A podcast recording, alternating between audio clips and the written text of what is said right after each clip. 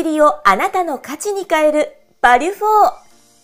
この番組は誰かのしくじりを価値に変えるしくじり、失敗にフォーカスを当てた音声チャンネルバリュフォーです。起業家二人が毎回業界問わず多様なゲスト経営者をご招待します。教科書に載らない過去のありえないしくじり体験や経験を一歩踏み出したいビジネスマンに向けて面白おかしく深掘りします。誰かのしくじり体験をあなたの成長の種に変え背中を押す世界初のしくじりにフォーカスを当てた音声チャンネルです。今回のゲストは株式会社クリスプコード代表取締役小谷総社長です。小谷社長は主にクリエイティブなウェブ制作事業などを行っています本題に行く前にゲストの簡単なプロフィールをご紹介させていただきます中学1年生の時に趣味のホームページを独学で制作。医学部受験に挫折するも大学3回生の時ウェブ制作会社を学生起業し今に至る。大学卒業後に結婚就職し就職しながら自分の会社を経営するパラレルキャリアを経験。自らの経験をもとに企業相談を受けたり大学の授業に登壇するなど活躍中。改めましてよろしくお願いします。よろしくお願いいたします。これあのプロフィール改めて拝見させていただきましたけども学生で起業されたんですね。はいそうですね、はい、やりますね。最近はね結構学生で起業する方も増えているのであまり珍しくなくなってきてるのかもしれないですけど、はい、なんかもともとこうやっぱりこうご自身でもやりたかったなと思ったんですか？学生の時から。そうですね。あの、まあ、いずれ起業したいっていう思いはあったんですけどでも今振り返ってみると、はい、あの高校中学高校からすると今の自分は多分予想もしなかったんじゃないかなと思いますね。そうなんですね。はい、そうこれ見たらこうあれですよね。プロフィール書いてましたけども、医学部、はい、受験失敗した挫折したって書いてましたけど。そうですね。はい、そこから全く違う業界なんですね。はい。もう全く違う業界に行きましたねそのまあきっかけとしては、まあ、そういうストーリーをさせていただきますとと中学1年生からまあ趣味であの、まあ、趣味のホームページを最初作ってたんですね、はい、で、まあ、鉄道がその時好きだったんで、はい、鉄道の写真をよく撮ってたんですけどまあ、写真を撮るだけじゃ面白くないと思って、まあ、趣味のホームページを作り始めたところから、まあ、プログラミングの世界に入ったと、はい、いったあ経緯がありました。そうだったんですね、ということでじゃあ今回このいただけるねエピソードしくじりエピソードとしましては、はい、ちょっとよければですね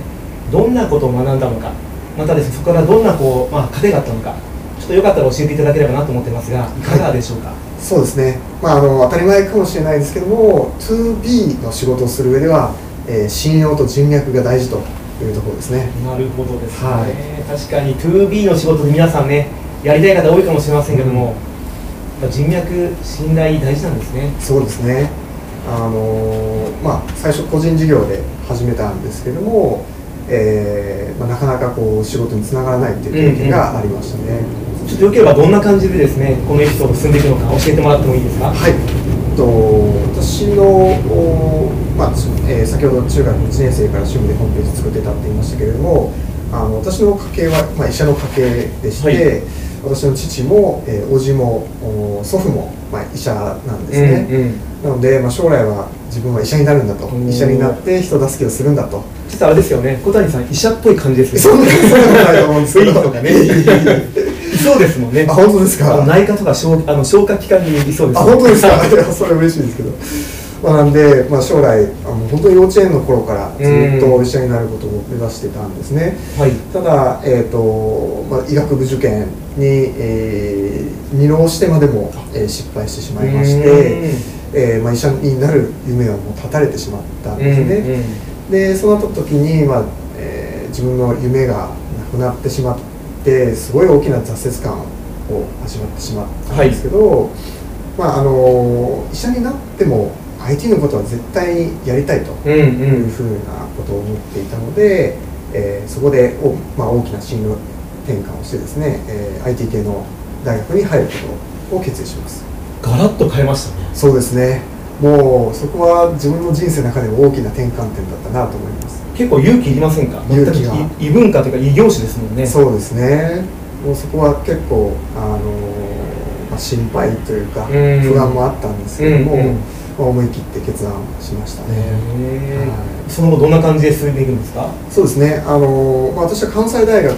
の IT 系の学部に、えー、入ったんですけども、はい、まあそうですね。えっ、ー、とちょうどまあ 2, 2回生大学2回生までは、えー、普通の学生生活を送ってましたね、はい、本当にあのサークルバイトに忙しく、うん。まあ、結構遊びとかもしてたんですけどいいじゃないですか、はい、3回生になった時にですね、はい、やっぱり周りはこう就活をあのし始めるわけですね、はい、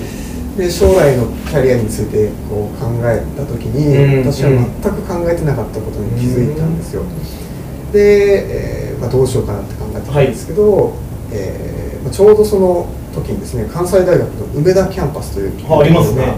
えー、新しくできまして、はい、えー、その中にスタートアップカフェ大阪っていう、まあ、企業相談ができる施設ができたんですね、はい、でこれはちょっともともと起業することには少し興味があったので、うん、一回行ってみようと思って、えー、企業に関するイベントを聞きに行ったんですけど、はい、意外と起業は難しくないっていうことにを知ったんですね。これ多分聞いてる方がびっくりするかもしれないけど 起業難しくないんですか？小谷さん。はい。あの意外とね難しくないということを知ったんですよ。これでも学生中ですよね。そうですそうです。ちょうど大学の3回生の時で。で、まあ、これだったら自分ももしかしたらできるかもしれないというきっかけをいただいて、はい。えーまあ、いろんな方のつながりでですねあのビジネススクールにまず通い始めたんですね。ほうほうほうでそこのビジネススクールはあの紹介でしか入れなくて。いいじゃないですか。でカンカン同率以下は入れないと。ちょっとこう敷居がハードルが高めだったんですね、はい、学歴フィルターがちょっとあるんですけれども、はい。えーまあ、そこに、えー、一回行ってみようと思ったんですね、はい。でまあ、学生にしては結構大金である15万円という入会金を払って、うん、でそこでは、まあ、投資と起業について勉強できるので、はい、一旦そこにえ入ったんですけども、はい。えー、そこに集まってた学生がやっぱり意識高い系がすごく多かったんですね。でいかにこう今までの自分が甘かったかっていうところを痛感させられるわけなんですよ、うんうん、ちなみにこう何人ぐらい集まってたんですか？そこはもう1000人ぐらい1000人以上。はい、学生ですよね。学生です。カンカン同一以上。そうです。そんないますよね？そうなんですよ。もう本当に当時の私もびっくりするぐらい優秀な学生さんが集まっていて、はい、で土日にかかわらずこう勉強会を開いたりとか結構意識が高かったんですね。はい、で、まあ、そういう環境に入って、はい、でまあ、今までこう挫折をした辛い経験があったんですけれども、はい、それをこうなんでしょうあの克服するいいきっかけだと思って、はい。えー、入会してで、えー、会社を起こすと。これなんかあの入会とお金必要だったんですか？そうですね15万円。マジ必要でした。はい。ランニングも必要だったんですか？ランニングも不要だったんですけど。イニシャルで初回だけ15万。そうですそうです。もう相当じゃああれですね思いがないと気持ちがないと。はい。もう覚悟を決めて入りましたね。そしたらどんな感じで進んでいくんですか？このエピソードは。で、えー、そこで、えーまあ、企業に企業に関することを学んでですね、はい。えー、実際に出資プレゼンを行ったんですね。学生に向けて、うんうん、で一口5万円で、えー、お金を集めて結局140万円集めまして。素晴らしいですいいそれを元手に会社を起こしたと。い。う経緯があります、はい、なかなかやりますね。なんか優しそうなこう雰囲気柔らかいですけど。もう本当にその挫折からこう何とかして自分を立ち直らせたいという思いが強かったんだと思いますね、うん、でその140万のこの出資も元手を元にして、はい創業するわけですよね、はい、そこからどう進んでいくんですか？なんですけど、えー、まあ会社を起こすのは結構簡単にできたんですよ、うんうん、ただやっぱり仕事がなかなか来なかったんですよね。やっぱりそのもうあの、まあ、ホームページを作る技術はもちろんあったんですけど、はい、やっぱり仕事を取ってくるっていうスキルが全くなくてですね、うんうん、えー、最初はもう、えー、実績を作るために、えー、ホームページを一つ5万円で作るというまあ、あのね、ホームページの相場ってこうどれぐらいか皆さんあまりご存知ないかもしれないですけど。ちなみにどれぐらいなんですか？えー、相場100万から300万というふうに言われてるんですね。なかなかですね、はい、これは中小零細問わず大企業問わずですかあ大企業になってくるともっと金額帯は上がるんですけども、やっぱり中小中小企業のコーポレートサイトになるとそれぐらいかかります。なるほど、はい、なんで、まあ、それの何十分もの1の、まあ、5万円という金額でまずは実績を作ろうとしていたんですけども、はい、えー、なかなか仕事が取れなくてですね、あのテレアポにも挑戦したんですね。いいじゃないですか。でまあ、ちょっと今そのテレアポに挑戦した話を聞いたときに、えーあこれはもしかしたらしくじりの匂いだな ちょっとこうプンプンに酔ってそうな感じがしたんですがちょっと改めて聞きたいなと思います。はい。いやもうおっしゃる通りあのしくじりの経験なんですけども、うんうん、えー、片っ端から結局3000件ぐらい電話をかけたんですけど結局それで取れた仕事はたったの2件だったんですね。はい。これちなみにこのテレアポ3000件っていうところはこのどのエリアを対象としてされてたんですか？そうもう日本全国の、えー、タウンワークを見ながら。すごいですね。はい。もう片っ端から、はい。えー、電話をかけていたんですけども、はい、それでもやっぱり2件しか取れなかったと。でその理由なんですけども、はい、個人事業主とは取引しないっていう法人さんが多かったんですね。これなかなかですね。は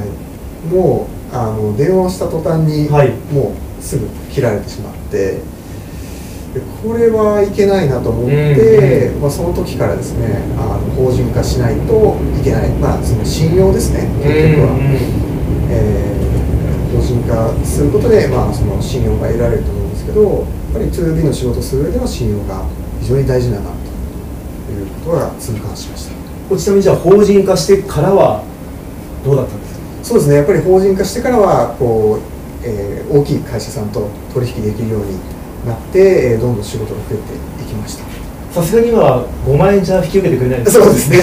さすがにやってないのでもうやっぱり相場ぐらいの金額ではなるほね、はい、受けるようになりました、えー、面白いですね、はい。じゃあ改めてなんですけども今回のこのエピソードからですね、はい、学んだこと糧をですね今一度教えていただければなと思いますが、はい、いかがでしょうか？そうですね。やっぱり 2B の仕事をする上では信用と人脈が大事と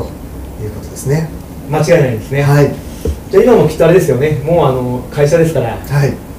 2B の仕事もガンガンいってますね。そうですね。はい。ありがたいことに素晴らしいですね、はい、でも確かにこの辺りってこうまだまだね、この個人の方がねあのフリーランスとかだいぶ活躍する時代になってきましたけども、えー、とは言っても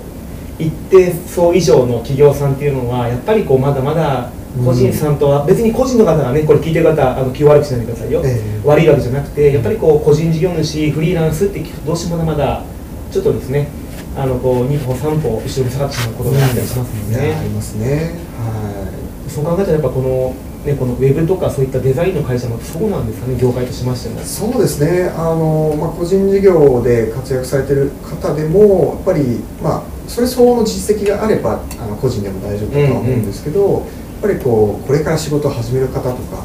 ですと、はい、信用のために法人化することを考える方も増えているような気がします。これ聞いてる方々ですね、今ね、ダブルワークとか、ね、言われてますし、副業と言われてますけども、うん、まあ、なかなかウェブではやるのであったら、まずよかったら、まあ、個人もそうなんですが、まあ、会社を立ててで、しっかりやるってことも大事かもしれませんね。そうですね、はい、そういうことですね。いやありがとうございます。貴重なエピソードいただきまして、本当に感謝です。ありがとうございます。これせっかくなんで次回もう一本お話しいただいてもよろしいでしょうか？はい、もちろんです。じゃあこちらで失礼いたします。ありがとうございます。ありがとうございました。